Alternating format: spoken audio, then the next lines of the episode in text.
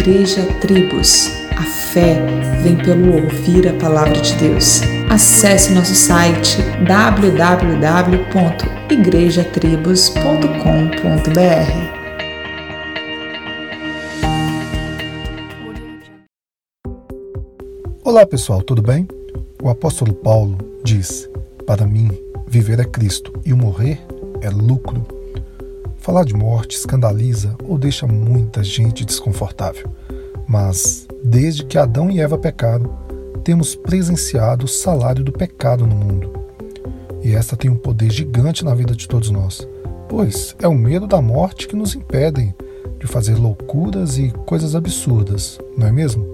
Os discípulos de Jesus deram muita ênfase na morte do Filho de Deus, mas não de forma lamentável, como se fosse o fim, até porque ele ressuscitou, mas mostrando como sua morte teve grandes implicações em nossas vidas. Pois na morte de Jesus fomos limpos de nossos pecados. Foi revelado para nós o caráter de Deus e o quanto sua morte foi uma conquista sobre todo o mal. É por isso que podemos ler e confiar naquilo que Paulo escreve aos Coríntios, capítulo 15, versículos 55 e 57.